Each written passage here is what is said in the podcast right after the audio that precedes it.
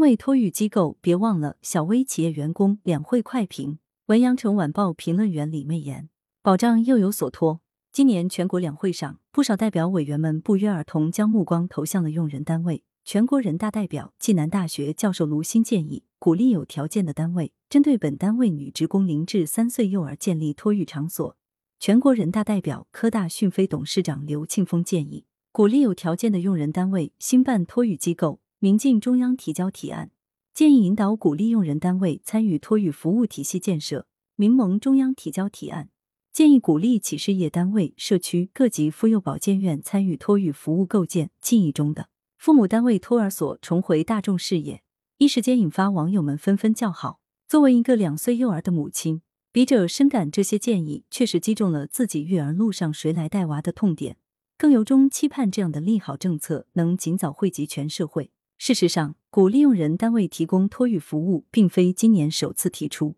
近年来，从中央到地方都曾出台相关政策，致力扩大普惠性托育服务供给。如二零二一年七月，国家发改委等三部门共同印发《“十四五”积极应对人口老龄化工程和托育建设实施方案》，提出支持企事业单位等社会力量举办托育服务机构。又如二零二零年三月。广东省政府出台了关于促进三岁以下婴幼儿照护服务发展的实施意见，提到鼓励用人单位提供福利性婴幼儿照护服务等。关键是如何把好事办好。笔者认为，在相关政策的制定和实施过程中，还需要综合考虑用人单位的运营能力以及广大小微企业员工的托育需求。在用人单位的角度，无论从实力还是意愿出发，开办托育机构都还存在一些亟待解决的难题。且不说必须投入大量资源，仅是招聘有资质的托育人员，就存在不小的现实困难。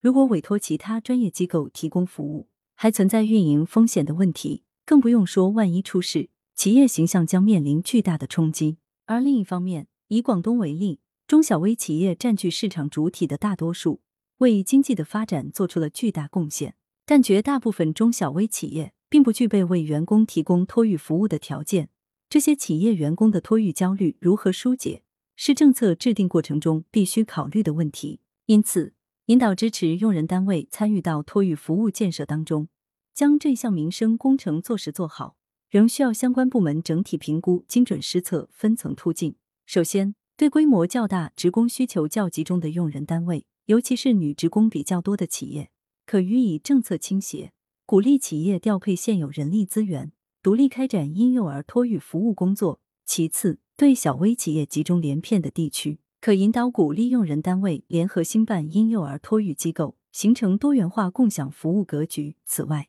对新就业形态劳动者居住密集的社区，可采取公办民营、民办公助等方式，